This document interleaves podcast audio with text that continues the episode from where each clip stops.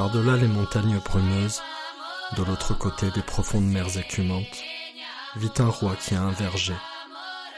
Il y tient plus que tout, car dans ce verger pousse l'arbre qui donne les pommes d'or.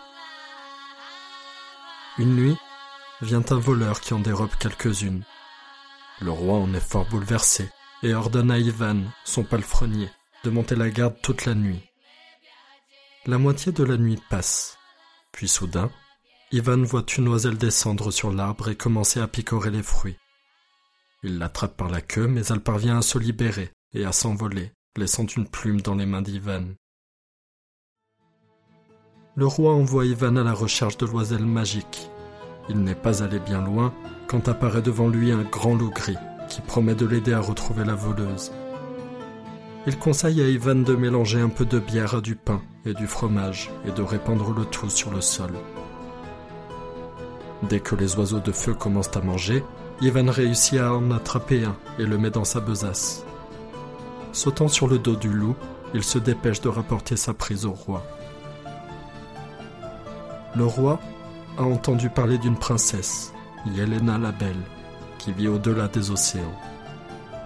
Il envoie Ivan chercher la belle jeune fille.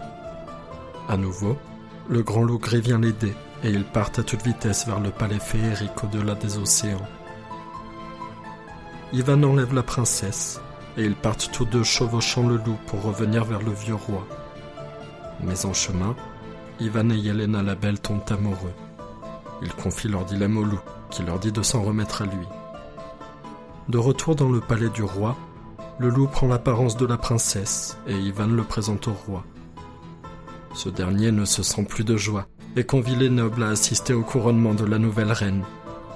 Comme il se penche pour l'embrasser, il sent la truffe froide du loup.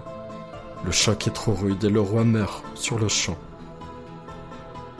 Ivan épouse Yelena la Belle et devient roi.